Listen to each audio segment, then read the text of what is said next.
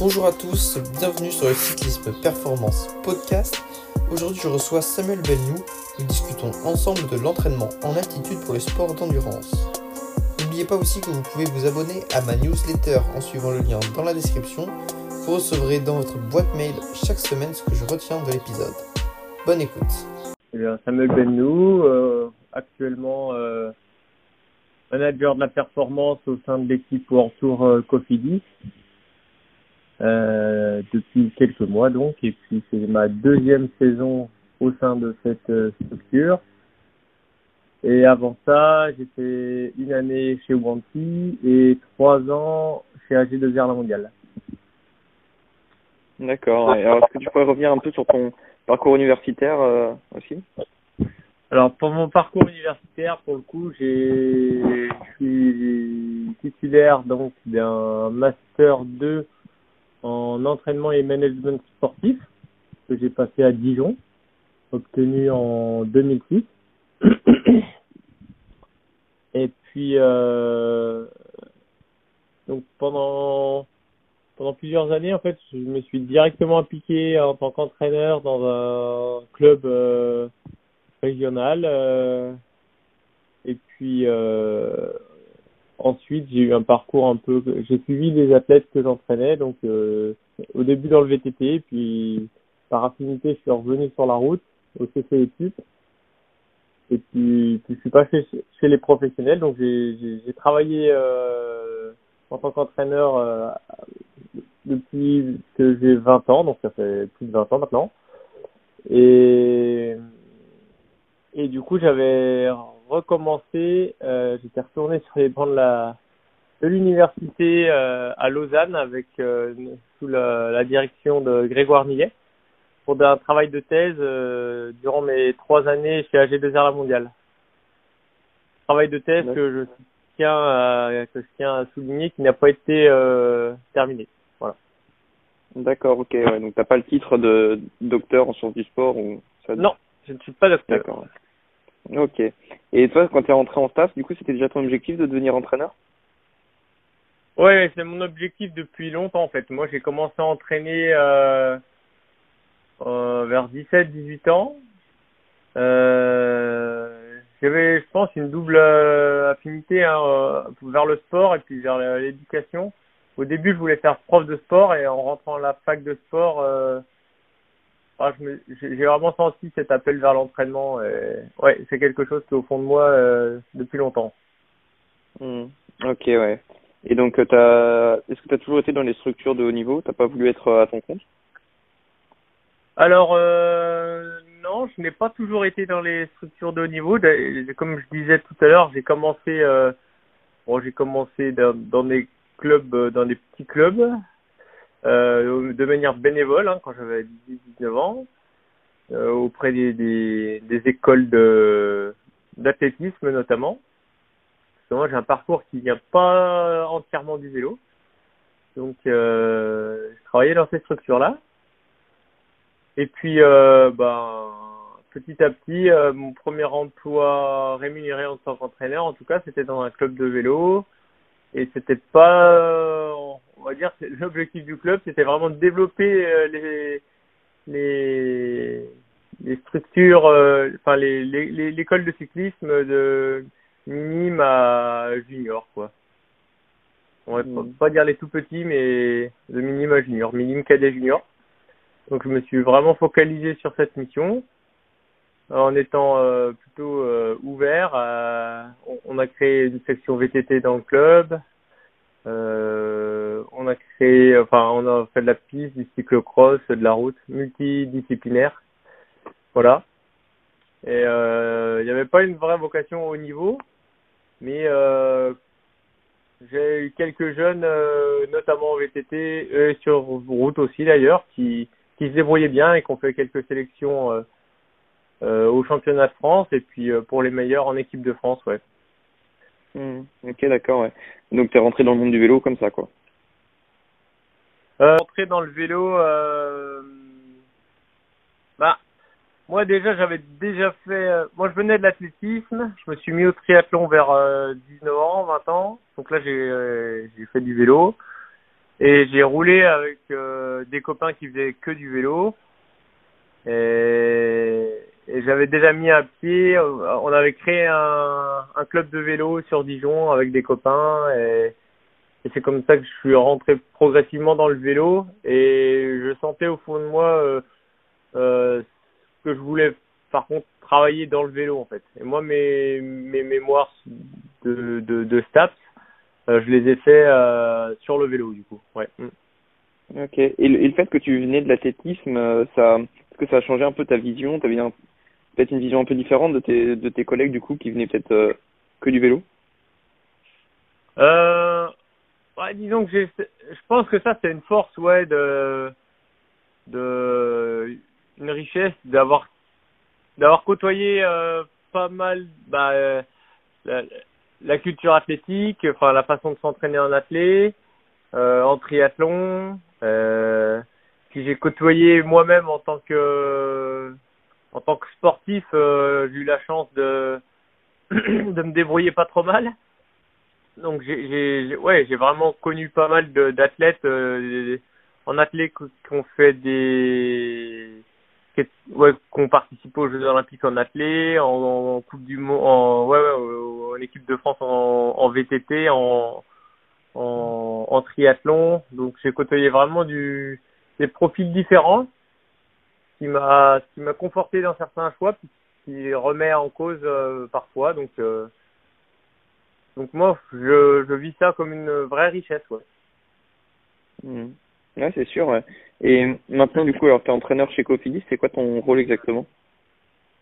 Du coup, je suis un petit peu plus qu'entraîneur, je suis manager de la performance. Donc j'ai- euh, mon rôle actuellement, c'est toujours une partie d'entraînement qui représente, on va dire, 50-70% de mon temps quand même. Euh, donc je- j'entraîne des athlètes. Euh, et puis euh, j'ai pas mal de rôles d'organisation de, des stages. Et puis de, je chapeaute la- bah, l'action de- des, des deux autres entraîneurs qui travaillent avec moi, Vincent Villorius et Vincent Terrier, voilà. Et puis Mm. aussi, ça c'est le pôle entraînement, mais aussi on a la nutrition avec Lauriane Marquet.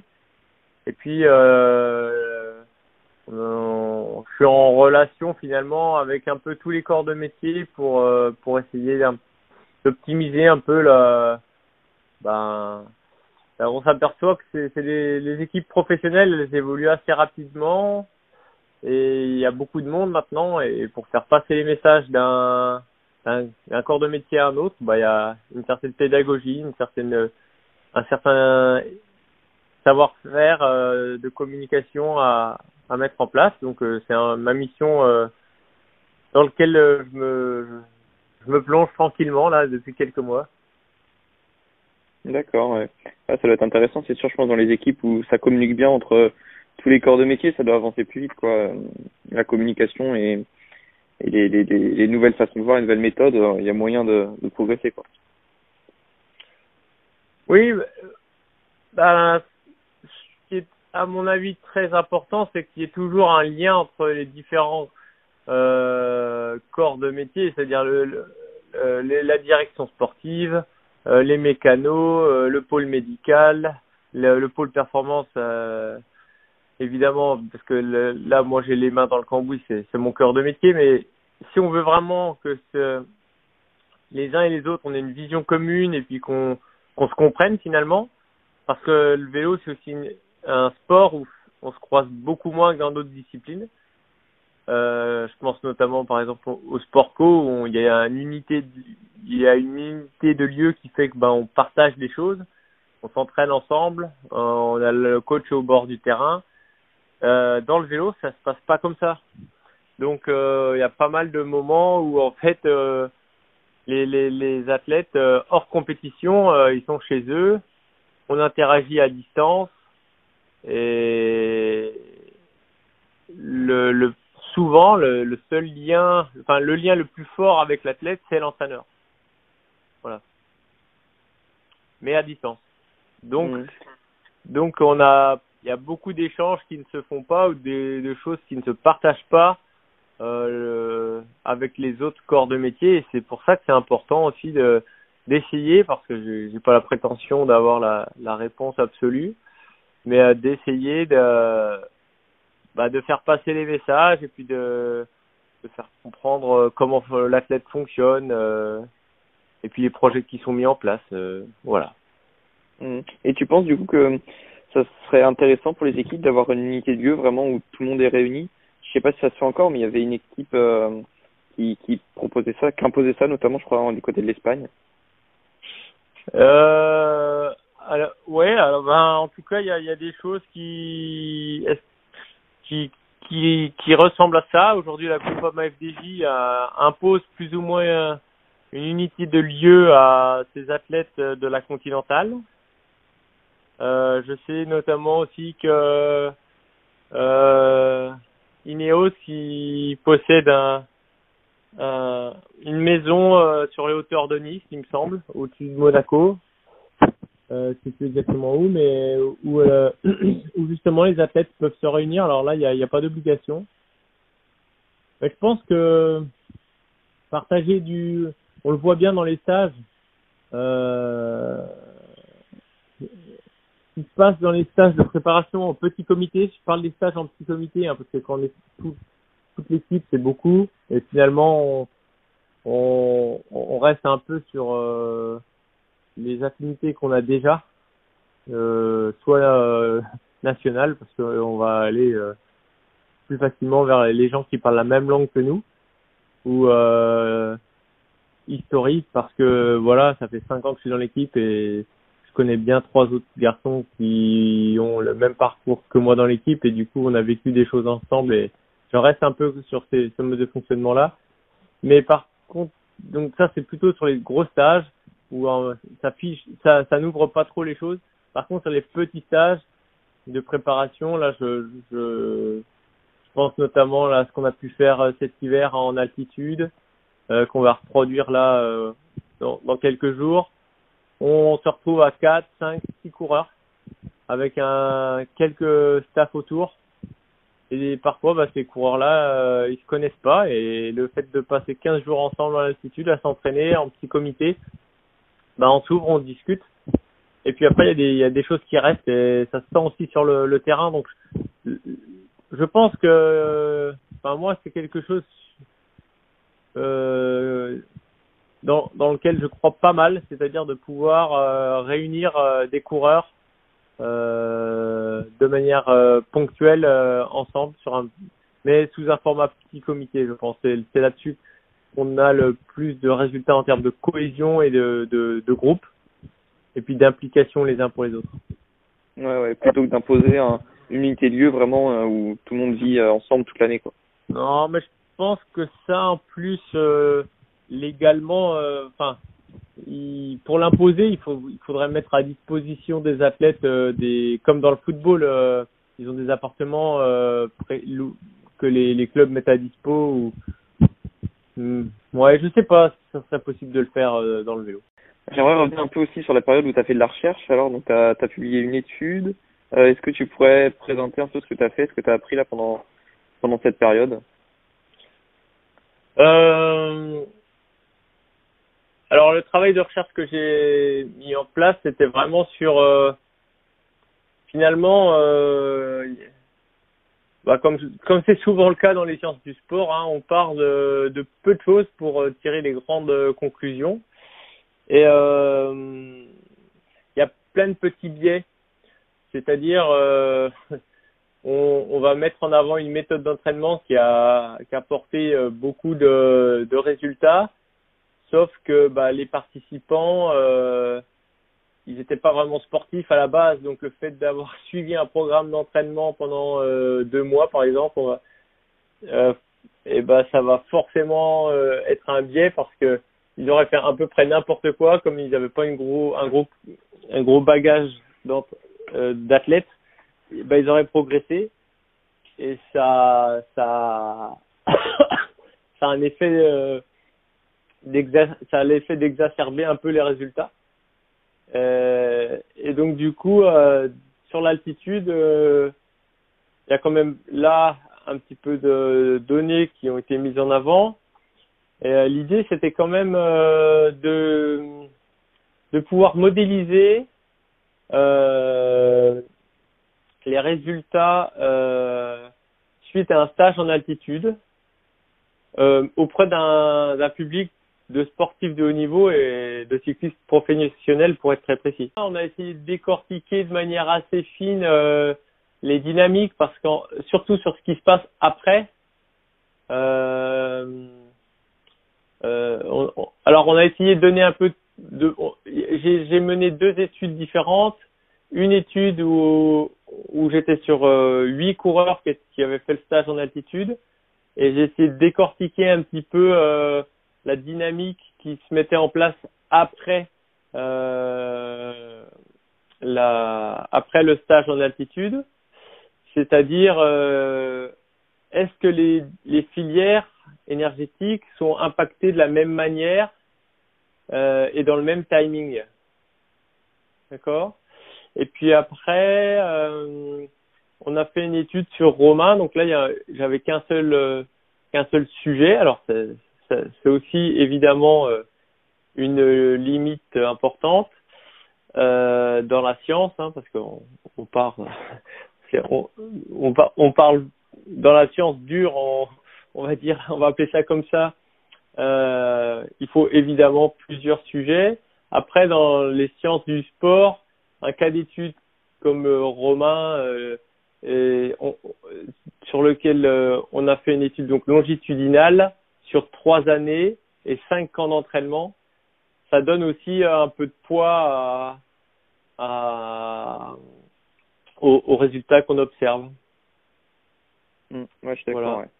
C'est déjà, c'est déjà pas mal euh, dans les sciences du sport. Euh, on peut pas, on peut pas faire vraiment ce qu'on veut, euh, surtout pour le haut niveau. Donc c'est, c'est déjà mmh. assez. On arrive à avoir des choses assez intéressantes. Et du coup, bah, je voudrais qu'on, parle de l'attitude. C'était le, sujet du jour. Ouais. Donc comment on pourrait expliquer déjà simplement euh, ce qui se passe en altitude, euh, au niveau de l'air, de l'oxygène, voilà, on c'est pas mm. toujours simple à expliquer, donc euh, comment tu l'expliquerais toi? Alors ouais, je vais, je vais, essayer de me prêter au, jeu. Euh, quand on arrive en altitude, euh, en fait la ce qu'on pense souvent c'est qu'il y a moins d'air, il y a moins d'oxygène. Alors c'est pas tout à fait comme ça que ça se passe en fait, c'est surtout qu'il y a moins de pression.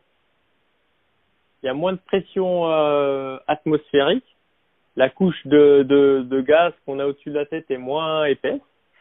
Donc, ça appuie moins fort. C'est au lieu de l'air, pour, euh, pour comparer un peu à, à, à, à la pression qu'on met dans la chambre à air, eh ben, euh, les, quand on est au niveau de la mer, l'air, c'est comme si on avait 8 barres de pression et qu'on est euh, en altitude à 2000 mètres, on va dire grosso modo, c'est à peu près ça les altitudes visées euh, cibles de, de résidence lors d'un stage, eh bien, euh, on va être à 6 bars. Voilà. Hmm, et La pression qui nous entoure, en fait. Voilà. Et ce qu'il y a pour euh, euh, incidence directe, c'est une expansion des gaz, c'est la, la loi des, des gaz parfaits c'est-à-dire que comme il y a moins de pression, bah, le gaz, il prend plus de volume. D'accord? Mais la composition, elle, elle change pas. C'est souvent ça, on me dit, ah, il y a moins, d'oxygène en altitude parce que l'air change. Non, non, en fait, la, la composition ne change pas. C'est euh, le volume du, du gaz qui va, qui va s'expandre. Donc, du coup, on se retrouve. Nous, par contre, on n'a pas, on n'a pas cette faculté-là, c'est-à-dire que quand on va gonfler nos poumons, ben on va inspirer 5-6 litres, et ça sera toujours 5-6 litres, mais dans les 5-6 litres, il y aura moins de gaz euh, parce qu'il prend plus de place. Je sais pas si c'est... Ouais, et donc du coup, il y a moins de gaz et donc euh, moins moins d'air quoi. On inspire alors, le même volume, moins d'air dans le même volume de d'inspiration. Alors voilà, on, on, va parler en, en mol finalement le nombre de ou alors le nombre d'atomes de dioxygène qu'on inspire, par contre, du fait qu'il prend plus de place, il y a plus d'espace entre les, les, les, molécules de dioxygène et, et du reste aussi d'ailleurs, hein, mais c'est vraiment le dioxygène qui, qui nous intéresse. donc il y a plus d'espace entre les molécules. Donc dans nos 5 litres où l'espace est le même, et ben finalement on aura moins de molécules de dioxygène. Voilà. Donc on vit ça et comme euh, euh, ben du coup il y a on a un manque d'apport de dioxygène par rapport à, à la aux conditions euh, au niveau de la mer. Voilà, ouais, ok. Donc alors du coup on on parle beaucoup donc de l'augmentation de, de globules rouges, de l'augmentation de la production de globules rouges en altitude. Oui. Alors euh, donc. Alors il y a aussi ce qu'il faut bien savoir, c'est qu'il y a deux stress. Il y a un stress qui est hypoxique, c'est-à-dire qu'on a moins de dioxygène, mais il y a aussi un stress qui est hypobarique. Parce que il faut aussi imaginer que la pression, elle joue un rôle dans, dans tous les mécanismes d'échange. C'est-à-dire, euh, euh, là, j'image ça un peu euh, comme un, quai de, un quai de métro bondé et un quai de métro où il n'y a personne. C'est-à-dire que quand le dioxygène va se présenter dans les poumons, quand il y a énormément de pression, c'est là c'est le quai de métro bondé. C'est-à-dire qu'il y a énormément de dioxygène qui pousse, qui pousse. Quand les portes s'ouvrent, on va dire du train, on va comparer le train au sang qui passe pour se charger en dioxygène au niveau des poumons. Quand le sang passe au niveau des poumons, comme il y a beaucoup de monde qui pousse, le passage du poumon au, au, au sang se fait assez facilement. Et quand il y a moins de pression, ben, c'est comme s'il y avait moins de monde qui poussait, euh, il y avait moins de monde sur le quai du train, et du coup, ben, le, sang ne passe pas aussi bien, euh, le pardon, le dioxygène ne passe pas aussi bien du, de l'alvéole pulmonaire euh, au, au capillaire sanguin. Donc il y a un double stress, et ça je parle d'hypoxie euh, hypobarique, donc c'est-à-dire l'altitude réelle, il y a un double stress à la fois au niveau de l'hypoxie et de l'hypobarie. Ok, et donc du coup, est-ce que la, les bienfaits de l'altitude se limitent à la production de plus de globules rouges? Alors après, alors du coup, pour remettre un petit peu les choses dans l'ordre, c'est face à ce stress-là que l'organisme il va s'organiser. D'accord? Donc il va y avoir des adaptations et effectivement, euh, la solution qu'il a, pour reprendre mon exemple de, train que je donnais, c'est de multiplier un peu les wagons du train, les transporteurs. Donc, c'est-à-dire que l'organisme, une des adaptations majeures, c'est une adaptation centrale, c'est euh, d'augmenter euh, les transporteurs euh, du dioxygène. Donc, les, on va dire les, les globules rouges. Hmm. Et donc, est-ce qu'il y a d'autres euh, euh, d'autres bienfaits, euh, on, on, parle d'amélioration de pouvoir tampon, ce genre de choses, de, de l'efficacité, euh, du transport d'oxygène vers le muscle, tout ce genre de, de, choses. Exactement. Donc après, il va y avoir une autre série de d'adaptations qu'on qu'on qu'on qualifie d'adaptations locales, qui vont être plutôt là euh, euh, au niveau du des muscles effectifs, donc qui, qui sont actifs. Et euh, il y a pas mal d'adaptations différentes, des petites adaptations euh, sur l'organisation spatiale des, des, mitochondries, des noyaux cellulaires, euh, de la. Il y a aussi sur la masse, la masse musculaire. On va, en fait, toutes les adaptations, finalement, si on veut résumer pour être assez concis, euh, elles visent à optimiser le passage cette fois non pas au niveau pulmonaire euh, euh, et sanguin, mais au niveau sanguin, du capillaire sanguin en bout de chaîne avec le muscle actif. Et donc, le, le but du jeu, c'est de faire d'optimiser le passage du dioxygène à la cellule et à la hmm. mitochondrie. Voilà. à l'usine énergétique. Donc face à ça, le, au final, le corps améliore son, efficacité, euh, son, son rendement encore devient plus efficace du coup. Quoi. Exactement. Est-ce qu'on peut euh, imaginer aussi un, un fort effet placebo du stage en altitude euh, C'est alors, est-ce qu'on peut l'imaginer? Bien sûr qu'on peut l'imaginer parce qu'aujourd'hui, euh, l'effet du stage, est-ce que c'est simplement l'altitude? Est-ce que c'est simplement le stage au niveau humain, c'est-à-dire ce qu'on y vit, euh, le fait de s'entraîner plus, de se dédier complètement à ça euh, On ne peut pas l'exclure. Est-ce que pour autant on peut, on doit appeler ça placebo? Je ne sais pas. Euh, moi, moi, je vois la chose un peu différemment, c'est-à-dire on est, on, on cherche à savoir est-ce que c'est vraiment l'altitude ou pas. On a des indicateurs pour euh, si on mesure une saturation partielle en oxygène, si on mesure la variabilité de la fréquence cardiaque, sur ces indicateurs-là, on va voir des grands changements, ou même la fréquence cardiaque. Il va y avoir une augmentation de la fréquence cardiaque suite au stress hypoxique. Est-ce qui donc ça, dénote bien qu'il y ait quelque chose qui se passe? Ça, pour moi, c'est une certitude. Maintenant, euh, est-ce qu'on doit tout découper euh, pour dire quelle est la part de l'altitude, quelle est la part du travail euh, effectué, de l'entraînement euh, Est-ce qu'il y a des effets placebo? Je, je m'intéresse pas trop à cette question en fait. Mm. Moi, je prends un bilan je pense que c'est quelque chose qui s'ajoute en plus en fait. C'est vrai que euh, celui qui sait qu'il a fait un stage en altitude, il, il, gagne en confiance peut-être quand il est quand il retourne quand il retourne au niveau de la mer, euh, de se dire euh, ah je suis plus fort ou euh, j'ai un avantage par rapport aux autres quoi. Ça, je pense que c'est vraiment un terrain individuel parce qu'il y a des gens qui vont en altitude mais avec une certaine crainte parce que ça monte beaucoup, parce qu'ils n'en ont jamais fait, parce qu'ils ont entendu des gens qui se sont ratés, parce que on peut aussi euh, en faire trop ou, faire ne, ou se rater dans la préparation dans des charges.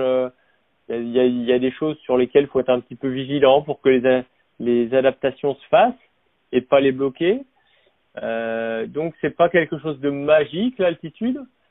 Euh, voilà, hein, dans ce que j'ai mesuré euh, sur les différentes études dont on parlait au début, on gagne entre 1 et 3% au total. Hein. Ça veut dire que je, je, je prends le, je prends l'athlète avant le stage en altitude, je prends l'athlète après, et sur les, sur tous les, toutes les, sur toute la panoplie de durée aérobie, on va dire entre 5 et 1 heure, 5 minutes et 1 heure, eh bien, c'est entre 1 et 3% Donc c'est c'est quelque chose de d'assez minime, mais dans le dans le sport de haut niveau en fait c'est énorme. Hmm. Et en fait moi je me je m'attache pas trop à savoir euh... qu'est-ce qui se passe, mais plutôt le résultat quoi. C'est ça qui t'importe quoi. Ben oui, parce qu'en fait euh, moi je moi je suis pas là pour faire de la recherche en fait. C'est pas mon job. Mm. Moi je suis euh, je suis là pour faire euh, je suis entraîneur et pour améliorer la condition physique des athlètes. Euh, évidemment que j'ai quand même un regard sur euh, la littérature scientifique, sur euh, le, le, le, découpage de d'où ça peut venir pour être bah pour tout c'est pour comprendre les mécanismes sous-jacents bien sûr bien sûr mais aujourd'hui, sur des sportifs de haut niveau, euh, si je veux, il faudrait faire des biopsies, il faudrait faire des. En fait, c'est c'est quasiment pas possible. Euh, ou alors, faudrait. On va pas faire des biopsies à un coureur 15 jours avant le tour, 10 jours avant le tour. pour pour pouvoir se dire tiens bah oui en fait ton système euh, ton système euh, mitochondrial a gagné 3% ou euh, t'as gagné ouais enfin t'as as, gagné 3% de mitochondrie en plus ou tu en fait là-dessus on sait qu'il y a plein de petits mécanismes qui existent on va pas les identifier parce que bah, c'est pas opportun par rapport à, l'athlète. Puis l'athlète c'est en fait faut faut juste pas oublier un point central aussi. C'est que bah, les athlètes ils sont là pour faire du sport pour faire des courses de vélo. Ils sont pas là pour qu'on les charcute pour qu'on dise bah tiens quand tu fais l'altitude, je vais, je suis, je vais t'expliquer que bah tu, ton système euh, euh, enzymatique euh, s'est amélioré de 2%. Je, il s'en fout. Il faut pas, enfin, moi, je vois souvent, attention, enfin, le risque, c'est de, c'est de vouloir, euh, ben, mais je, je, le comprends, hein, mais euh, de vouloir euh, satisfaire nos attentes personnelles euh, de chercheurs, de scientifiques, de avant celle de la tête, quoi. Mais n'oublions mm. pas que c'est quand même lui qui est au centre de l'histoire. Ouais, je suis d'accord. Et même, je pense que c'est important quand on communique avec les athlètes de de leur parler vraiment simplement, quoi. Si on veut être prof de physio, prof d'anatomie, euh, pour parler, pour étaler la science, voilà, c'est c'est ça qu'il faut faire, pas pas avec les athlètes au final. Ce qui compte, c'est les, les faire progresser. Bah, mon, mon rôle à moi, c'est ça, c'est de les faire progresser. Et, et s'il y a un mieux dans la performance, et s'il y a un mieux dans la cohésion d'équipe, et s'il y a eu un focus aussi mental, parce que ça, on n'en parle pas trop, mais c'est vrai qu'on qu'on arrive là en montagne, on s'isole de plein de choses. Hein. On s'isole de plein de choses, on se, on se focalise vraiment sur euh, notre métier de bah, d'entraîneur euh, parce que moi je les entraîne, mais eux de cyclistes. Mm. Et on, on pense aux échéances, on se concentre, on se met dans une bulle, on, on se met dans un, un mouvement, un process mental, euh, physique. Un, pour moi, c'est un tout. Moi, je considère la tête comme un tout, en fait. C'est pas juste des adaptations euh, musculaires euh, et musculaire et énergétique quoi. C'est un athlète, c'est-à-dire c'est une personne et, je, considère qu'il faut prendre le tout et s'il passe un bon moment pendant 15 jours, s'il bosse bien, s'il récupère bien, si si on a si on soigne à côté la récupération, s'il va il va gagner, on va aller faire des reconnaissances, on va les faire c'est un tout et ce qui fait qu'à la fin ben on, bah, on a bien bossé physiquement, euh, mentalement on est bien, on est reposé, on a bien récupéré, on a on a fait attention à l'alimentation, on a pu échanger avec des gens sur euh, le l'objectif, sur euh, sur la façon de s'y préparer et, et l'idée c'est qu'à la fin du stage en altitude on soit plus fort qu'avant d'y aller. Hmm. Ok. Et du coup, alors, si on veut euh, vraiment optimiser alors notre stage en altitude, est-ce qu'il y a des choses à vérifier avant de partir Je pense notamment au fer. Oui, alors c'est un peu les, choses. Euh, bah, il faut déjà être dans un et quelques jours avant dans un, bon état euh, général, c'est-à-dire au niveau immunitaire, faut pas être malade, euh, il faut être reposé, il faut bah il faut aussi évidemment s'assurer qu'on ait du fer. Pourquoi? Parce que du coup, euh, l'hémoglobine, donc qui est le transporteur, hein, c'est, vraiment l'hémoglobine qui est le transporteur du, du, du oxygène, euh, et qui va être synthétisé suite à un stress en hypoxie. Euh, donc cette hémoglobine là, pour la construire, il faut euh, 4 molécules de fer par hémoglobine.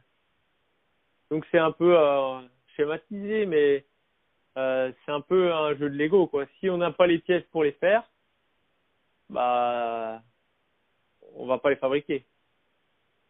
Et on peut même se mettre, euh, si on a un taux de fer très bas, on peut même euh, tomber très très bas et là euh, on est en carence quoi, ça s'appelle. Donc faut surveiller, faut surveiller ouais. Mm.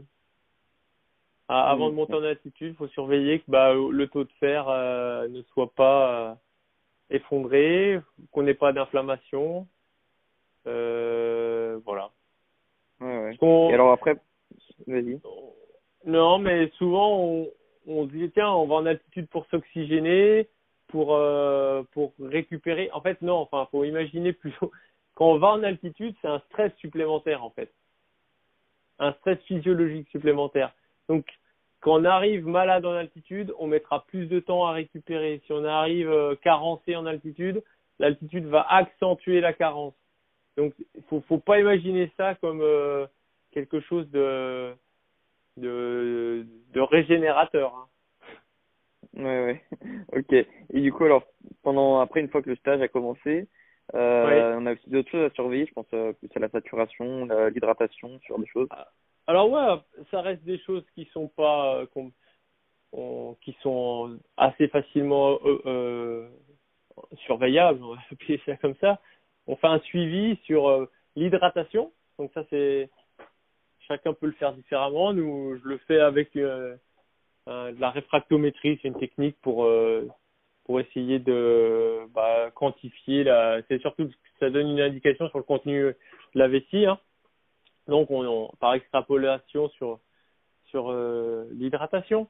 Donc, on fait ça le le le matin au réveil. Ils font un, dans un petit gobelet un petit peu d'urine et puis on contrôle euh, l'hydratation tous les matins. Et puis ça permet euh, bah, ça permet aussi parce est composé principalement d'eau, de bah, de pas tomber, euh, c'est bête, hein, mais en déshydratation parce que en altitude les pertes euh, hydriques sont supérieures à, en, en c'est-à-dire au niveau de la mer. Mm. Donc euh, il faut juste surveiller ça. Après, moi j'observe vraiment chez les pros un effet pédagogique assez fort, c'est-à-dire que on, voit à travers ces suivis déjà euh, les habitudes qu'ils ont à la maison, le mode de fonctionnement du garçon, c'est-à-dire qu'il est vraiment très stable dans ses habitudes euh, hydriques, euh, etc. ou alors c'est je bois deux jours, je m'oublie un jour, je et donc ça, ça, ça permet aussi au-delà de l'altitude de, de donner des indications mais en termes de pédagogie, c'est assez fort parce que chaque matin, ils ont des petites recommandations. Attention, ce matin, euh, par rapport à hier, l'évolution est telle qu'il faut que tu surveilles ton hydratation ou euh, très bien, euh, continue sur le même rythme. Et, et généralement, au bout d'un ou deux stages en altitude, ils se connaissent très bien. Donc, j'ai plus de surprises sur le sujet. Hmm, ok. et on surveille l'hydratation, et on surveille aussi euh, euh, la enfin moi je le fais comme ça la fréquence cardiaque et euh, l'oxymétrie nocturne donc la, la saturation partielle en, en, dioxygène dans le sang ok nocturne parce que du coup ils ont ils gardent du coup un, un moniteur euh, toute la toute la nuit oui oui alors c'est c'est comme une montre en fait à laquelle euh, de, de laquelle part un petit fil et puis on a un petit manchon qui est au bout du doigt Mm. Euh, et puis, euh, bah c'est vraiment les données de base qu'on voit à l'hôpital quand on arrive, euh, quand on nous met un truc au bout du doigt aussi, d'ailleurs, une petite pince là. Et on voit notre fréquence cardiaque et puis euh, notre SPO2. Alors, euh, la SPO2, grosso modo, c'est le, c'est le taux de chargement en dioxygène du sang. Donc, quand on est en, en en bonne santé au niveau de la mer, donc on est autour de 97-98%, c'est-à-dire que mon train est quasiment rempli de, dioxygène. Et quand on est à 2000, euh, ça oscille entre 87, 8 au plus bas et 92 au plus haut. Euh, donc on perd euh, une petite dizaine de pourcentages, mais ce qui fait que c'est 10% de carburant en moins pour pour le, la voie aérobie, quoi. Et du coup, euh, donc si la, la saturation elle chute sans remonter, euh, on peut dire de quelqu'un donc qui euh, qui supporte pas l'altitude. Est-ce que c'est comme ça que vous l'utilisez? Oui, en fait, ce qu'on ce qu'on essaye de, on on voit l'impact en fait euh, de l'altitude. Euh, en fonction des, coureurs, on va pas avoir tout à fait la même réponse. Euh, et ce qu'il faut, c'est bah, de pas descendre trop bas. C'est euh, rare, mais il y a, des athlètes qui, sont très bas au niveau de la, la SPO2, donc faut pas que ça soit trop bas, sinon en fait on récupère plus. En fait, c'est une balance entre stress et récupération finalement. Donc, euh, ce qu'on cherche, c'est que cette balance, elle soit toujours euh, équilibrée. Et si on est trop bas en SPO2, ou si on ne resature pas, parce que ce qu'on observe, c'est ça, c'est qu'on arrive en altitude, on a une désaturation assez marquée, c'est là que généralement on tombe en dessous de 90. Je vais vraiment donner un peu des données, euh, on va dire moyennées, hein. mais on peut tomber à 87, 88, 86, en dessous donc de 90 de SPO2. Et puis après, euh, donc ça sur le premier ou le deuxième jour. Puis après, ça, remonte un petit peu tranquillement vers 90, grosso modo. Et puis après, il y a un plateau qui se met en place. Si on a des valeurs autour de 90 et un plateau qui se met en place, on peut estimer que euh, l'athlète il, va pouvoir se réguler en altitude. Si on a une SPO2 plus basse et qui ne remonte pas et qui a même tendance à baisser, euh, là, ça veut dire que l'athlète, en fait, euh, il ne récupérera pas. L'organisme n'est pas en mesure de s'adapter à l'altitude et, en tout cas, le niveau d'altitude est trop élevé et il faut, il faut descendre, en fait. Il faut arrêter. Ok. Et du coup, euh, ça t'est déjà arrivé de, de renvoyer un, un, athlète chez lui parce que parce que justement sa saturation ne remonte pas? euh, Non, ça m'est déjà arrivé euh, de, de, de retarder l'arrivée d'un coureur euh, qui était malade, par exemple, par rapport au, au, à l'aspect immunitaire dont on a évoqué tout à l'heure. Ça m'est déjà arrivé d'avoir des athlètes où je me disais, en fait, là, on est à la limite. Il faut surtout pas monter plus haut. Et, c'était les limites, effectivement. Ça m'est arrivé aussi d'avoir des athlètes qui arrivaient un peu carencés en fer et sur lesquels il a fallu euh, vraiment adapter les contenus d'entraînement. Donc, comme je disais tout à l'heure, c'est une balance entre les stress et la récupération. Donc comme le stress de la de l'altitude, euh, soit tu l'as, soit après tu t'en vas et tu l'as plus du tout. Donc tu peux pas vraiment le moduler, sauf si tu es en, en chambre hypoxique et dans ce cas-là tu peux descendre un peu ta ton, niveau d'altitude. Et ben tu peux jouer sur les, le reste des stress, donc notamment les charges d'entraînement. Donc on a joué sur ce paramètre-là pour que bah pour que le, la tête récupère malgré un, taux de fer qui était assez bas. Ok. Vous n'envisagez pas une carence ou, euh, ou autre chose? Une euh, pas une carence, une, une supplémentation? Ah si, mais bien sûr, si, si, c'est ah, oui. fait systématiquement ça. Mm, mm. Ouais, ok. Ah, systématiquement, même si euh, l'athlète arrive euh, avec un taux euh, no normal, vous le supplémentez quand même? Oui, alors il y a différentes façons de supplémenter. Il y en a qui prennent du fer, il y en a qui prennent de la spiruline. Euh, on le laisse en, nous c'est encore libre. Après voilà, il y a, c'était l'AIS, l'Institut australien du sport, qui préconisait de faire euh, 15 jours, 3 semaines avant, pendant et 15 jours, 3 semaines après, une cure de fer euh, de manière systématique. Ok, ouais. Après, euh, chacun, chacun est libre. Euh. Ouais, ouais. Moi, je pense que bon, pour ce genre de choses, vaut mieux le voir avec un médecin. De toute façon, c'est pas quelque ah, bah, chose ça, c'est voilà, c'est il y a de voilà, c'est plutôt de l'ordre du, du médical d'ailleurs. C'est moi le suivi euh, de la prise de sang, tout ça, ça c'est le, le, médecin qui gère. Euh, donc je travaille en collaboration avec avec Michel Sarfontaine, voilà. Et euh, et après euh, c'est aussi une certaine déontologie par rapport à la médecine. Est-ce qu'on impose les choses ou est-ce qu'on les propose? Voilà. Mm. Et tu as parlé un peu de l'analyse de la variabilité de la fréquence cardiaque tout à l'heure. C'est mm -hmm. quelque chose, du coup, c'est un indicateur pour toi qui est pertinent en altitude? Oui, on voit, on voit notamment les, bah, les, les, des changements dans le ratio entre euh, les, les, le système para et le système orthosympathique. Et ça nous donne aussi l'indication de quand est-ce qu'on a, on a toujours quelques jours. Les premiers jours, c'est qu'on appelle euh, l'acclimatation, où en fait on a une charge d'entraînement un peu moins élevée que d'habitude et, et ciblée sur l'endurance. Et au bout de quelques jours, on va voir euh, aussi au travers de la variabilité de la fréquence cardiaque une inversion, enfin un retour à des, des ratios normaux. Et là, on, on peut dire qu'on est acclimaté à, à l'altitude et on peut commencer à envisager un travail plus intense. Mmh, ok, ouais, donc à mettre en parallèle de la, de la, saturation du coup. Voilà, ouais. Alors il y a des fois, bah, en fonction des coureurs, on le fait pas tout le temps. Euh, ça, c'est aussi euh, comme tout à l'heure par rapport au fer, euh, enfin la manière dont on supplémente en fer, et ben la manière dont on réalise notre suivi, il est un petit peu personnalisé. Enfin nous, chacun a un peu ses, méthodes de, travail, ouais.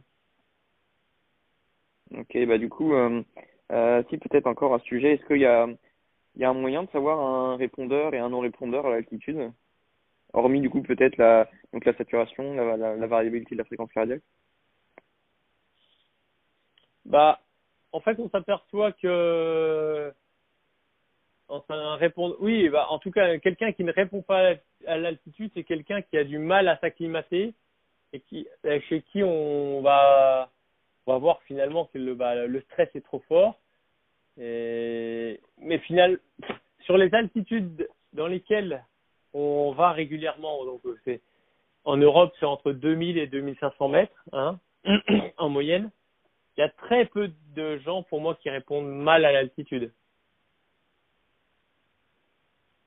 Voilà. C'est, j'en ai observé peut-être euh, un ou deux en, en une dizaine d'années, quoi. Ouais, ouais, c'est pas l'ascension de l'Everest, Non, mais c'est ça. Faut, on est, on est en altitude modérée. Hein. Par contre, mm. il y a plusieurs athlètes où je me dis, il faut pas aller plus haut. Ouais. Si on allait plus haut, là, on sera en échec. Mais euh, comme on n'a pas vraiment le choix de faire des... En Europe, en tout cas, on n'a pas vraiment de spot à 3000 mètres d'altitude, ben, on se met rarement en danger. Hein. Hmm. Et donc, euh, tu as parlé un peu d'acclimatation là déjà. Est-ce que euh, est-ce que c'est une phase qu'on peut réduire euh, bah, Je pense surtout si on fait peut-être régulièrement des stages en altitude et que notre dernier séjour est assez récent, quoi, peut-être moins de trois mois. Ce serait la seule, le seul moyen de réduire cette phase d'acclimatation oui, et puis je pense que un peu de manière aussi comme un peu euh, placebo. Non, mais quand on se connaît très bien, quand on a fait, euh, je sais pas, 10, 15, 20 stages en altitude, euh, je pense que le stress aussi, il est beaucoup moins élevé. On a nos, on, on se connaît bien. Euh, et du coup, ça, ça, ça participe aussi à, à accélérer un peu cette phase d'acclimatation. Ouais. Mais c'est sûr, en tout cas, euh, c'est sûr que quelqu'un qui a fait plusieurs stages en altitude, dont un récent, euh, ça va plus vite pour s'acclimater, oui. Hum. Je sais pas comment vous fonctionnez vous, mais c'est vrai que du coup, on voit plutôt euh, chez les pros des plusieurs stages dans l'année, quoi, pour pour faciliter du coup euh, ce genre d'acclimatation et puis de, de réponse ah, Après, on s'aperçoit aussi qu'il y a quelque chose d'un petit peu euh, d'additif, c'est-à-dire que si je fais trois stages en altitude, à chaque fois, je vais compiler un petit peu les gains. Je vais pas repartir de zéro à chaque fois. C'est un peu, c'était l'idée de, du suivi sur Romain sur cinq ans. L'idée c'était vraiment ça, de pouvoir euh, essayer, hein, parce que euh, faut rester modeste, mais euh, d'essayer de se dire est-ce que euh, d'un stage à l'autre, je garde un petit un petit un petit gain, je gagne 2%, mais est-ce que je gagne euh, est-ce que je, je garde dans ces 2% 0,5 que je vais pouvoir réinvestir la fois d'après? Et je repars d'un petit peu plus haut.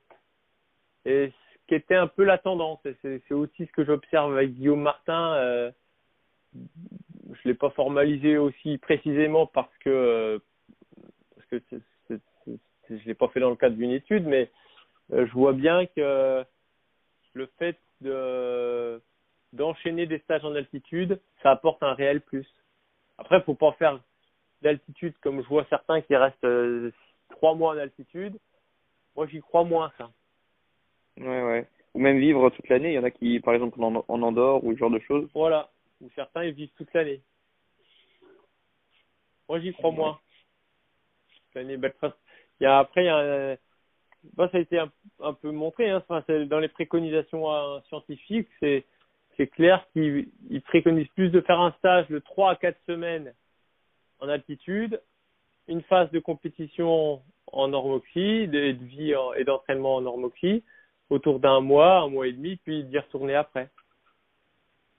D'ailleurs, j'étais allé voir une conférence sur euh, Hicham El Guerrouche qui passait, euh, il faisait six stages par an. Alors euh, les, les disciplines sont pas et les calendriers sont vraiment pas comparables, donc on peut faut faire, on peut pas faire du copier-coller, mais en tout cas, il faisait six stages par an à, en altitude.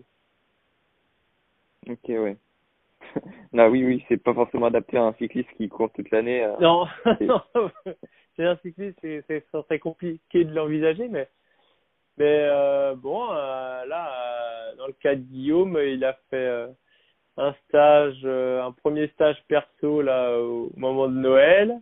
Il est retourné 15 jours, un peu plus de 15 jours en altitude fin janvier, début février il va retourner au mois de, mai et puis un petit peu au mois de juin. Donc il y, a, y, a des, y, a des, y, a des, y a des possibilités d'envisager quand même d'avoir un, un nombre de jours en hypoxie quand même relativement important.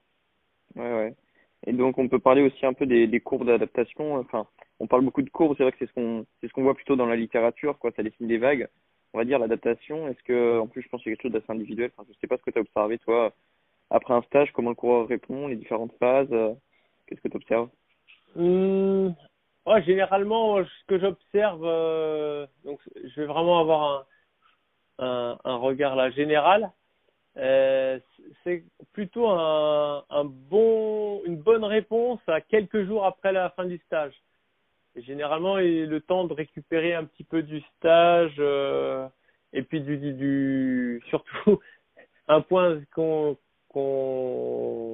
sous-estime souvent, c'est en fait c'est le voyage entre le lieu de stage et, le lieu de résidence euh, ensuite quoi. Parce que des fois euh, il y a deux avions, trois heures de voiture, en fait on passe une journée à, dans les transports et, ça du coup ben ça fatigue quand même.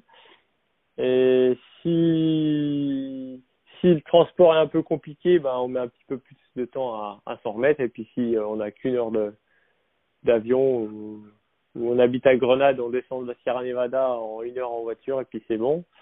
Et ben évidemment que l'impact il est différent, mais euh, pour revenir à ce que tu demandais là sur les adaptations, ouais, j'observe souvent une phase très positive juste après le stage. Après, euh, on a une phase euh, où, on dit qu'on est en réadaptation à la pression euh, du bas. Donc du coup, il y a un petit, des, petits ajustements fins du pattern locomoteur, donc c'est-à-dire la réorganisation nerveuse de notre coup de pédale, etc. Et, là, en fait, moi, ce que je m'aperçois, concrètement avec l'échange avec les athlètes, c'est que euh, souvent en termes de puissance, ça va, ça va bien, mais c'est les sensations qui sont pas top pendant une, petite semaine, et puis après, passer cette semaine, on a un plateau de forme qui est plutôt euh, bon pour chez beaucoup. Ouais. Mm. ok, ouais. Bah, tu vois, je me demandais justement si bah, la perte de, de repères neuromusculaires, on va dire, c'était plutôt euh, pour des coureurs à pied ou ou si ça s'appliquait aussi pour des cyclistes parce que c'est vrai qu'en en cyclisme c'est pas un geste extrêmement compliqué donc euh, je, je me posais la question. Ben ouais, je, je au travers des retours des au, moi j'ai fait aucune étude euh, sur le sujet. Euh, mais par contre, au travers des retours des athlètes, c'est vraiment c'est un peu une perte de sensation. Souvent, on me dit oh les séances là, oh non j'étais pas bon en fait, quand je vais voir, bon, euh, je vois, je vois pas qu'ils sont pas bons. Par contre, euh, j'entends qu'ils avaient pas, ils se sentaient pas très bien sur le vélo. Mmh. Voilà. c'est intéressant. Mmh. mais, mais ça, c'est un inter-individuel encore. Il y en a, ils le sentent peu. Il y en a, ils le sentent de manière plus marquée. Mmh. Et aussi, il y a quelques études qui parlent d'une période négative euh, encore plus tard, plutôt après un mois, c'est quelque chose que tu as vu aussi ou? Non, ça j'ai jamais observé. Ouais. Ok. Mm. Et alors, euh, toi, donc, tout ça, vas-y, vas-y. Je suis en train de réfléchir en même temps que je te parle, mais je, me, je pense aussi qu'à un moment donné, quand on quand on prépare un objectif, hein, parce que y a dans plein de cas, euh, il y a ça. Hein, donc on part en, on s'entraîne, on se repose un petit coup, on part en altitude, on fait son stage de préparation. Tac, on redescend, on laisse plus ou moins de temps en fonction de l'objectif, on fait notre objectif. Et, j'imagine qu'une fois que l'objectif est passé, euh, il y a une phase où on décroche un peu, mais est-ce que c'est lié à l'altitude euh, mm suis pas sûr. Ouais, c'est naturel en fait. Hein. C'est vrai que même à l'entraînement, sans faire de stage d'altitude, on obtient que la forme, elle fait des vagues. Hein. Donc, euh... elle est liée aussi à notre propre motivation. C'est-à-dire que même sans parler d'altitude, et là je te rejoins, tu te dis, euh... tiens, je vais faire euh, le marathon dans un mois. Euh, je vais me faire 15 jours là bien. Après 15 jours, je vais attendre mon marathon, je vais faire mon marathon. Pour une fois que le marathon est fait, quand il faut aller faire euh, une séance euh, très difficile. Quand il n'y a rien derrière, on se dit, bon, je, suis moins bien, quoi. J'ai moins envie d'y aller. Mm. Donc ça, c'est, je pense que c'est, c'est pas lié à l'altitude, hein. mais. Ouais, ouais. Et puis pour remettre en perspective par rapport à l'activité euh, d'un pro, en fait, euh, derrière le tour, il y a tout de suite, bah, je vais prendre le cas de Guillaume pour. Là, il y a, il y a en perspective, on l'espère, donc les JO après une Vuelta, euh, et puis encore une fin de saison. Donc en fait, il y a toujours quelque chose qui stimule. Donc euh, au final, euh, moi chez les, les athlètes que j'ai pu suivre, j'ai jamais pu noter de manière assez claire un lien entre un, une phase négative au bout d'un mois et puis euh, l'altitude. Hmm, ok, ouais. Et alors, euh, tout à l'heure, c'est vrai qu'on a parlé de la, la distance entre le, le lieu du stage, l'altitude et le, la compétition ou le, le retour ensuite euh, à la, la vie euh, normale. Euh. Toi, tu conseillerais d'aller faire où le stage d'altitude C'est vrai qu'on peut, on peut le faire en France. On peut... il y a beaucoup de, de plus en plus de, de lieux où on peut le faire. Oui, il y a de plus en plus de lieux. Il y a conseiller un endroit précis, c'est difficile. Après, il y a, je pense aussi d'ailleurs que c'est peut-être pas opportun de faire son stage toujours au même endroit parce qu'au bout d'un moment, on, s'en lasse aussi. Euh, ce que je peux dire, c'est que euh, ça dépend aussi de ce qu'on prépare. Euh, parce que partir en Sierra Nevada, il faut imaginer que de Grenade à la Sierra Nevada, c'est 30 km d'ascension. Donc on est tout seul, qu'on n'a pas de moyens de transport. Et s'il faut remonter tous les jours, ça peut être un peu dur. Euh, donc il y a ces considérations-là qui vont rentrer en compte aussi. Euh, considérer que euh, il y a des endroits euh, quand on a peu d'expérience où on peut avoir un suivi. C'est le cas par exemple au, CNSM à, après Manon. Par exemple là notre team handisport, on est parti après Manon parce que justement on a un suivi là-bas euh, de variabilité cardiaque, euh, de l'hydratation, de la saturation euh, nocturne. Et ce qui fait que ben comme les chambres en plus sont il y a le suivi puis à la fois c'est l'hypoxie est en chambre. C'est-à-dire qu'on mm. peut régler la chambre. Donc ce qui permet de comme quand on se connaît pas bien de, de pouvoir optimiser le, le cette première expérience. Ça existe aussi à Font-Romeu par exemple. Et, puis à Besançon, je sais que là, en lien avec la FDJ, il y a des chambres hypoxiques qui vont bientôt être opérationnelles, si elles ne le sont pas déjà. Et, puis du coup, bah, ça permet de faire de l'altitude euh, entre guillemets contrôlée avec un suivi.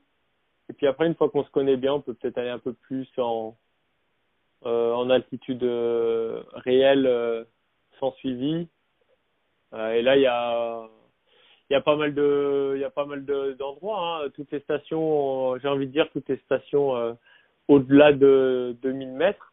Nous on est en partenariat avec Isola 2000 là, à partir de cette année avec l'équipe Cofidis. Donc on va à Isola 2000 et ouais c'est un bon spot parce que ça ça permet donc d'aller d'aller chercher les 2000 mètres d'altitude hein, qui sont un peu la la la, la, garantie d'un bon stage de qualité hein, sur, sur le stress en hypoxie.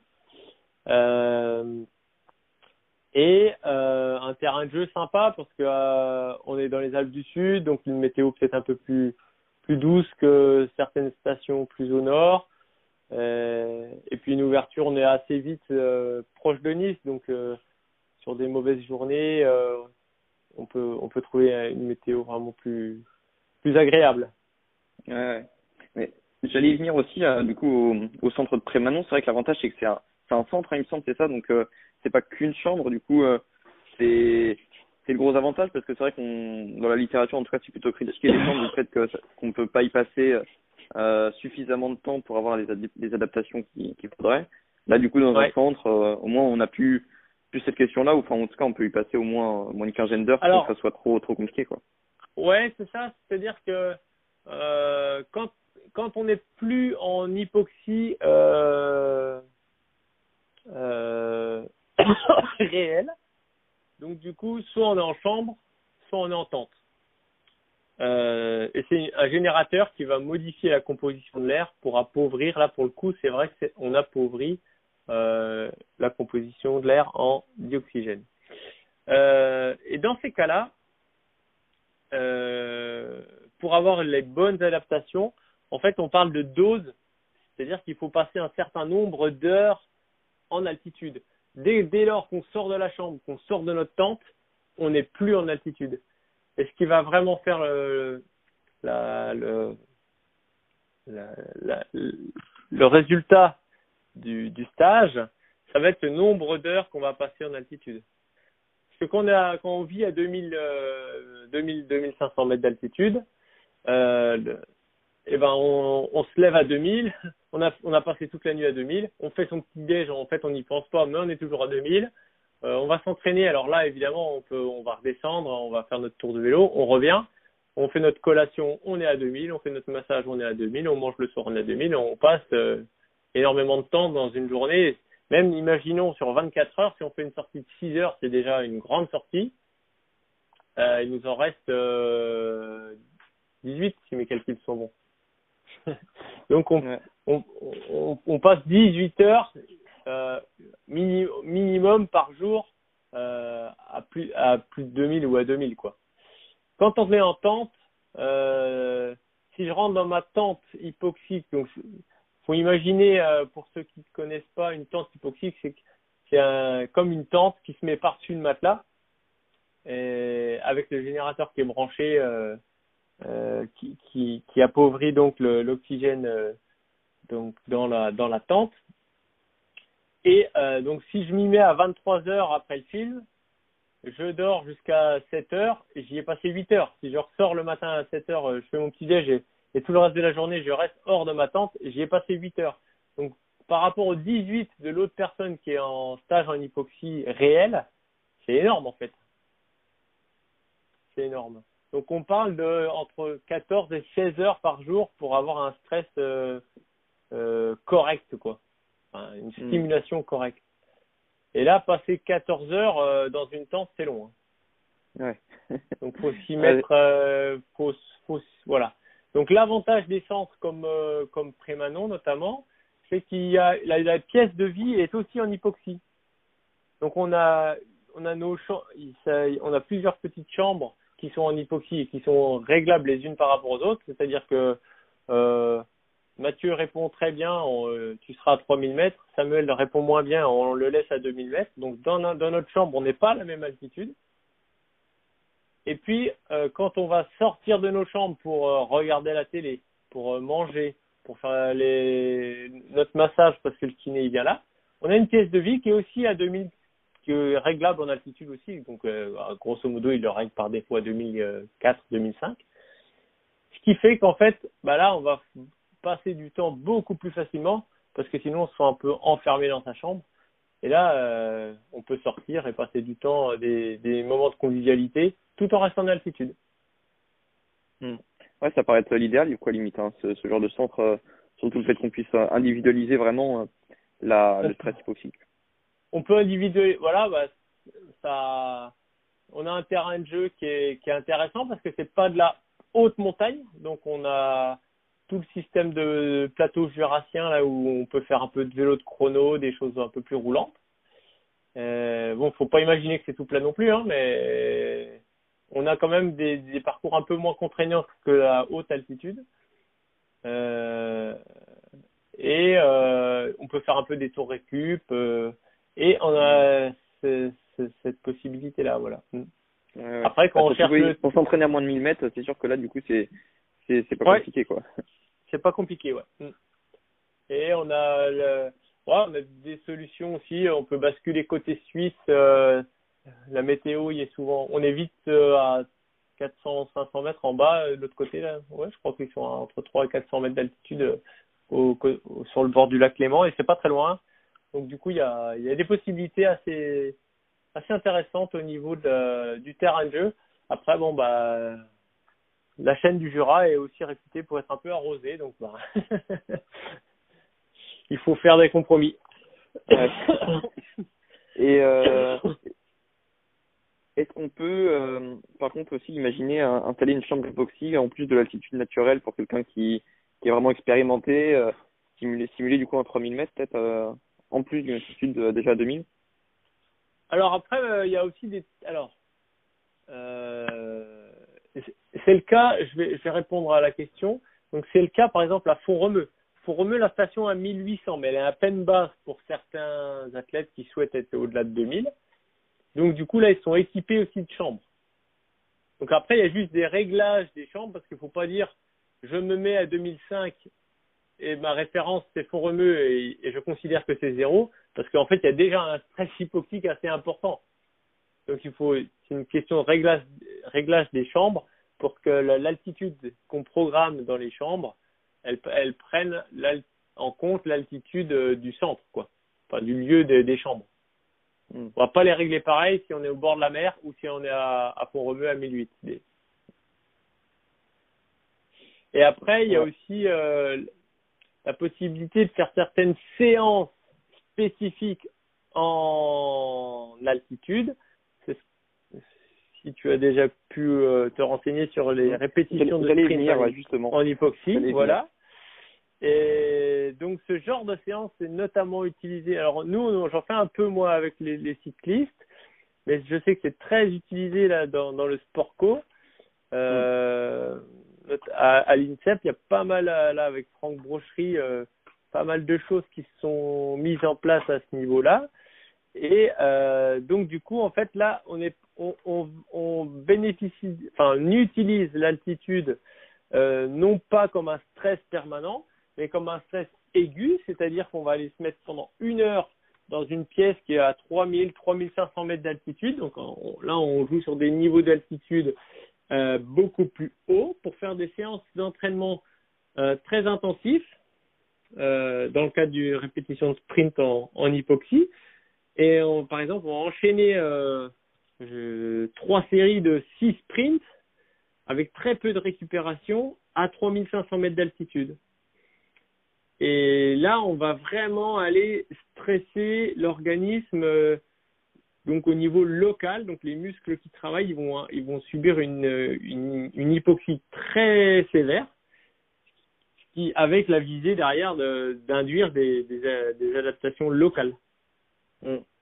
Ouais, ça c'est super intéressant. Du coup, est-ce que tu le, tu le recommanderais à, à tous tes athlètes, à tous ceux qui suivent un stage en altitude? Ben, je pense que ce serait pas la première chose pour moi dans un dans un sport d'endurance euh, à mettre en place, même si euh, enfin j'ai pas les mêmes visées tout à fait que qu'un sport co, je pense, qui mm. qui va vraiment chercher ici là des des adaptations musculaires très marquées. Euh, alors évidemment, enfin moi je cherche plutôt des, des choses centrales. Moi c'est plutôt le, le, transport du, du oxygène hein, qui qui va être important. Et, par contre, ça va aussi, ça va revêtir quand même quelque chose de très intéressant, je trouve.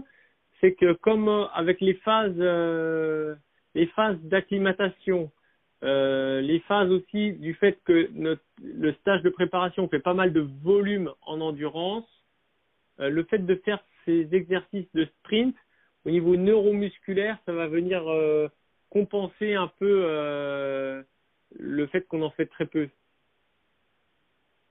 vois ce que je veux dire? Mm, ouais, ouais. le, On fait énormément de, de, de travail d'endurance et ces séances-là, ben, elles vont avoir un, un effet très positif euh, en peu de temps finalement. Mm. Parce qu'on on, a, on, on y consacre peu de temps euh, sur un sur un sur un stage, sur le nombre d'heures totales d'entraînement quoi. Ouais, ouais. Là, même, même à 2000 mètres, ça serait quand même cohérent de faire du coup du, du voilà, 10 secondes, 50 secondes euh, en, Ouais. en altitude. Ouais. Ouais, ouais, moi c'est comme ça que je les ai mis en place. Je fais du 10-50 euh, et, euh, et et ben nous on le fait le plus haut possible. Alors quand les cols sont ouverts, par exemple en Sierra Nevada, on peut euh, au-dessus de la station de la Sierra là, il y a le Pico Veleta qui est à 3000 euh, et il y a des fois on les fait presque à 3000 parce que la route est encore propre là-haut, donc on les fait à plus de 2700 mètres d'altitude. Mm. Donc on est sur du, du dans les conditions du RSH mais en, en réel. Ouais. Et euh, on voit aussi euh, maintenant du de la muscu aussi en altitude. Alors du coup, bah c'est plus pour les sports co, c'est vrai, mais euh, est-ce que c'est quelque chose que tu pourrais imaginer aussi pour un sport d'endurance? Ouais, j'imagine.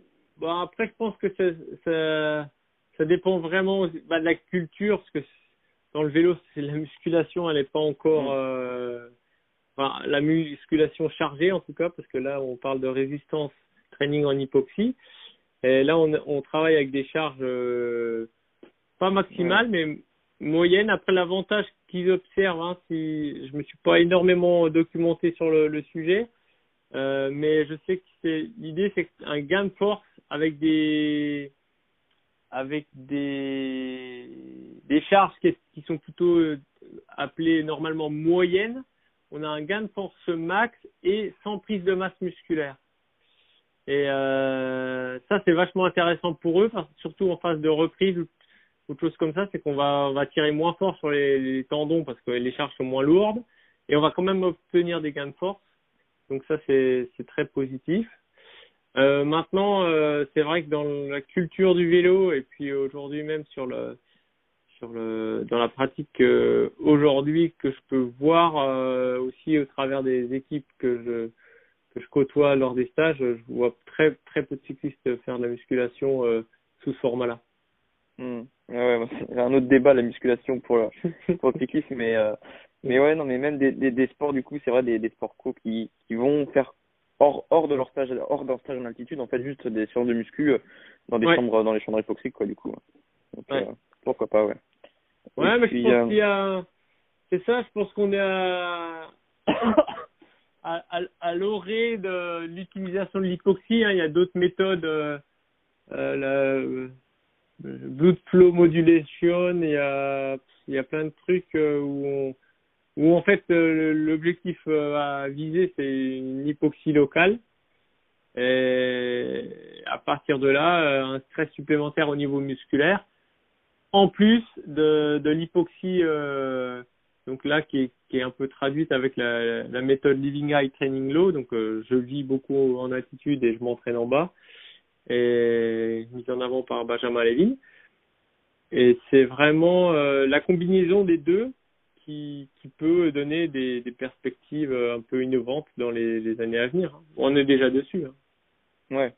Ouais, mais du coup, c'est ça, de toute façon, c'est plutôt un mix des deux. Alors, pas mal de séances quand même faites euh, en bas. Est-ce que vous, vous remontez après euh, en vélo, des fois en voiture aussi, j'imagine?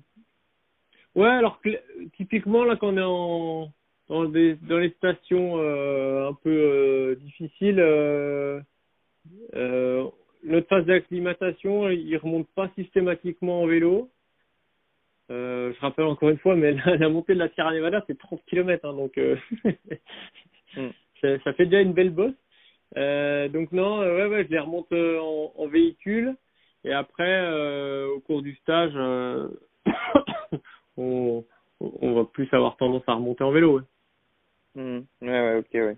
Et puis, euh, je pense aussi à un, un spécialiste du contre-la-montre, par exemple, comment il pourrait gérer son stage en altitude, parce que c'est pas forcément, enfin, déjà, c'est des, les spécialistes du chrono, généralement, ils sont vraiment attachés à faire du contre-la-montre au moins toutes les semaines.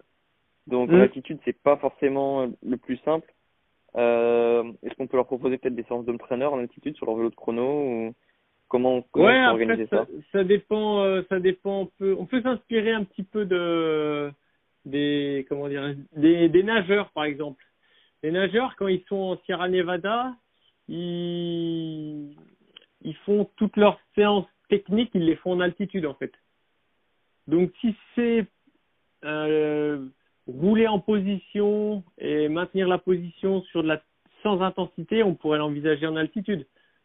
Il y en a, je sais qu'il y en a, c'était Luis Leon Sanchez. En fait, il y a une piste d'athlée en Sierra Nevada. Bah, lui, souvent le matin, il roulait une heure en chrono comme ça sur la piste de 400 où on- il, il tournait pour garder le, la position. Euh, ou sur home trainer, effectivement, on peut l'envisager. Après, euh, bah, après, faut trouver le bon endroit, mais bon, après, il y a, y a quand même de quoi faire, même en montagne. euh, bah, il faut descendre dans les vallées, puis, puis faire la séance en bas. Alors après, faut, faut la logistique, je dirais. Le- la plus grosse contrainte, c'est ça, c'est, c'est la logistique, c'est-à-dire d'avoir le véhicule qui te permet de, bah, peut-être de descendre en vélo de route, de rouler un peu, de changer de vélo, de faire ta séance en vélo de chrono dans la vallée ou dans une plaine autour de la montagne, et puis euh, et puis de rechanger, puis de terminer un peu la, la sortie en vélo de route. Et mais je pense qu'il y a, ouais, je, je pense qu'il y a moyen de faire, euh, il y a moyen de faire des séances de chrono en, en montagne quand même. Hmm, Ouais, ça dépend. Mais après, euh, ouais, sur Entrepreneur, l'avantage c'est que c'est, c'est au moins c'est pratique. Mais du coup, tu conseillerais de rester cool, hein, vraiment, euh, si, si on décide de faire ça? Ah bah si on fait en haut, vaut mieux. Ouais bah, euh, bah ça dépend. Conseille. Euh, ouais, on pourrait faire des de- répétitions de sprint sur un vélo de chrono, alors peut-être. Ouais, après, est-ce que c'est pertinent par rapport aux objectifs visés? Physiologiquement, euh, tu peux les faire. Si tu veux, le, le stress sera, le stress sera pareil. Après, est-ce que, euh, est-ce que tu auras un vrai intérêt de les avoir, une vraie plus-value de les faire en vélo de chrono? Je pense pas. Ça, c'est mon avis perso. Parce que, parce que tu vas faire tes sprints, tu seras pas en position aéro. Et on sait très bien que tout l'enjeu, c'est de créer de la puissance sur la durée en position aéro qui est, qui est, qui, est, qui est beaucoup plus contraignante en termes biomécaniques. Et quand tu vas faire tes sprints, tu vas être en danseuse. Hmm, Ouais, ouais, ouais. Donc, du coup, tu, tu penses quand même à des exercices qu'on pourrait faire euh, si en altitude autre du coup que, que les sprints? Après, le, je sais que bah, il y a des choses à explorer, hein, c'est-à-dire euh, aujourd'hui, bah, il y a, ce qu'on appelle continuous training in hypoxie. Donc ça, c'est très peu utilisé. En tout cas, personnellement, je le fais pas. euh, où on fait des efforts euh, modérés à- à aller jusqu'au deuxième seuil en continu en hypoxie. Et ça, je n'ai pas connaissance de, de, de, de personnes qui font ça euh, euh, euh, en étant en normoxie par exemple. Je veux dire, euh, juste pour pour ma séance de chrono, faire euh, faire ma, ma séance de chrono en hypoxie. Hmm, Et ça, je ok, pense pas qu'il y ait beaucoup de monde qui utilise ça. Ouais, ouais. Et ce qui est plutôt bah en plus il y a des mécanismes préservateurs qui font qu'au final on va pas pouvoir avoir les mêmes flux sanguins, les mêmes flux euh, maximaux euh, qu'en qu'en normoxie. Donc du coup euh, en fait on est un peu limité dans l'effort. À moins de viser une épreuve en altitude, je vois pas l'intérêt d'aller euh, faire ce genre d'exercice. Hmm. Ouais, ouais. Et euh, du coup, sinon, comment comment t'adaptes les séances d'intervalle à l'altitude euh, Enfin, celles du coup, j'imagine que vous les faites euh, pour ce qui est la haute intensité plutôt plutôt en bas. Et est-ce que Ouais, vous, clairement. vous augmentez le temps de repos, euh, vous réduisez l'intensité, comment ou c'est pareil? Non, bah, il faut qu'ils soient acclimatés et puis et puis que on- dans le cadre où on, ré- on trouve les conditions donc euh, de pratique euh, adéquates, c'est-à-dire en, en bas. Bon, on est quasiment sur les, les mêmes euh, on est quasiment sur les mêmes modalités de qu'habituelles. Hein. Hmm. Ouais, là où faut se méfier, c'est peut-être du coup euh, sur le retour, euh, dans, enfin dès, dès qu'on passe, euh, dès qu'on arrive en altitude, en fait, on, Ouais, non, mais c'est faut- ça, c'est clairement ça. C'est plutôt si euh, alors il y a des fois c'est ça va être le cas, c'est-à-dire que le, le, on va faire deux heures, une sortie de deux trois heures, et grosso modo on va descendre, on va faire un petit tour en bas, puis on va commencer à remonter, puis la première série elle va être en bas, la deuxième au milieu de la bosse, puis la troisième elle sera presque à 3000, à 3000 à 2000. Euh, et dans ce cas-là, il faut, faut faire attention parce qu'effectivement, euh, la dernière série, euh, elle va, elle va être dans des conditions beaucoup plus dures. Mais euh, sinon, si on s'astreint à faire tout en bas, il y a, il y a peu, il y a, il y a peu de surprises. Hmm. Ouais, dans ce cas-là, on diminue les watts. Alors si on si on, on Exactement, peut-être ouais. la fréquence cardiaque ou Ouais, on peut. Bah oui, oui, bien sûr. euh, euh, il faut se fier à, la réponse euh, globale de l'organisme, c'est-à-dire la fréquence cardiaque. Euh, après, ce qui est aussi, ce qui est aussi vrai, c'est que quand on est en stage, on va refaire les intensités après la, après quand même la bloc le bloc d'acclimatation et puis au bout d'une semaine, dix jours, en fonction du temps qu'on reste en altitude. Ce qui fait que bah, il y a aussi un, effet fatigue de déjà des premiers jours, même s'il n'y a pas eu beaucoup d'intensité, il y a quand même forcément eu un peu de volume de fait, et ce qui peut jouer aussi un petit peu. Hmm. Ouais, forcément, ouais. Mais euh, mais voilà, moi je vise plutôt euh, l'objectif c'est de retrouver des conditions favorables, c'est-à-dire en dessous de 1000 mètres, en dessous de le plus bas possible. Euh, et, et finalement, je ne modifie pas beaucoup mes, mes zones d'intensité ni mes récupérations. On est vraiment sur des séances assez proches de la de, la- de la norme oxy. Ouais, ok, ouais. Et euh, on a on n'a pas parlé de ça aussi, c'est le, le temps du stage. Comment, comment quel Ouais. conseil tu donnerais du coup à quelqu'un qui aurait peut-être pas du coup les, les, moyens ou la possibilité d'en faire euh, trois au moins trois stages dans l'année euh, Si voilà, si on devait faire un stage, ça serait ça serait quoi, 15 jours? Ouais, je pense qu'un minimum c'est 15 jours, entre 15 jours et 3 semaines, voilà, ouais. Euh, Est-ce qu'on pourrait aussi euh, imaginer un plan long terme avec un athlète euh, Parce que c'est vrai que parfois on pense garder l'altitude comme dernier levier avec un athlète pour le faire progresser. Donc est-ce que est-ce qu'on pourrait imaginer attendre que sa carrière avance pour avoir toujours ce, truc sous la main? Ou on peut le faire dès, le début de la carrière et on perdra pas les bénéfices plus tard par euh, par une acclimatation et euh, le fait qu'on qu'on gagnerait plus à force de faire tout le temps des stages euh, en altitude. Ben, c'est vrai que nous, là, culturellement, culturellement, on est plutôt à dire que c'est quelque chose qu'on garde dans la préparation finale et qu'il y a d'autres choses à aller chercher avant. Je l'entends, je l'entends. hein. Ça, c'est une vision très constructiviste de le- de l'entraînement. On, on construit les, les murs, euh, et on pose les briques une par une. Et les altitudes, c'est plutôt une brique qu'on pose à la fin. Euh, disons qu'en tout cas, ça, ça a le bon sens de dire que c'est c'est pas la priorité quand on est cadet euh, de commencer par l'altitude. Je pense que ça, c'est ça serait effectivement euh, Mm. se mélanger un peu les pinceaux. Il y a d'autres choses à mettre en place avant. Après, euh, physiologiquement, je suis pas sûr que la physiologie, elle s'intéresse bien à, à nos pensées euh, euh, très humaines, de se dire, à nos raisonnements.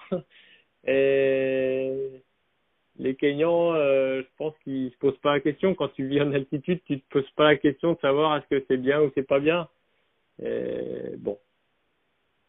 Et les athlètes éthiopiens qui vivent sur les hauts plateaux ou, ou Kenyans, euh, bon, il y a d'autres problématiques, tu me diras, hein, mais euh, mais euh, est-ce qu'ils se posent la question de savoir si c'est bien Ils y vivent, c'est tout. Ils, donc je pense que la physiologie, elle, marche, elle, elle se fout de nos, elle, se fout de savoir ce que, co- comment on, imagine ce qui est bien et pas bien de faire. Hmm.